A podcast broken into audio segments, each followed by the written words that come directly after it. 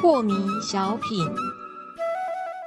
张讲师您好，有一位听众朋友，他想请教讲师，他说啊，打坐的时候，如果是很容易昏沉呢？这个有一分阴气，就有一分昏沉啊。是，那你有三分的阴气，就有三分的昏沉。嗯那你越昏沉，就是阴气越盛。嗯这个办法呢，也只有一个办法，就是阳气赶快长起来。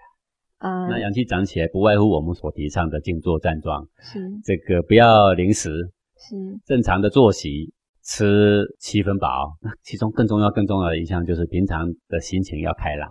啊哈好，然后慢慢养养养个两个礼拜，哎，你再回想一下，哎，两个礼拜有点进展了，一个月，哎，有点进展。我们以两个礼拜养两个礼拜来作为评考的标准来说，是，每两个礼拜你回想一下，哎，这两个礼拜精气神比上两个礼拜要好一些。嗯哼，这样慢慢的增长之后呢，你就会感觉越做越神清气爽，而不是越做越摇摇晃晃、越昏沉。有的人还睡到跌到椅子下面去，讲真，那这样讲的话，是不是说我们身体的疲惫就等于是昏沉吗？就是阴气的结晶。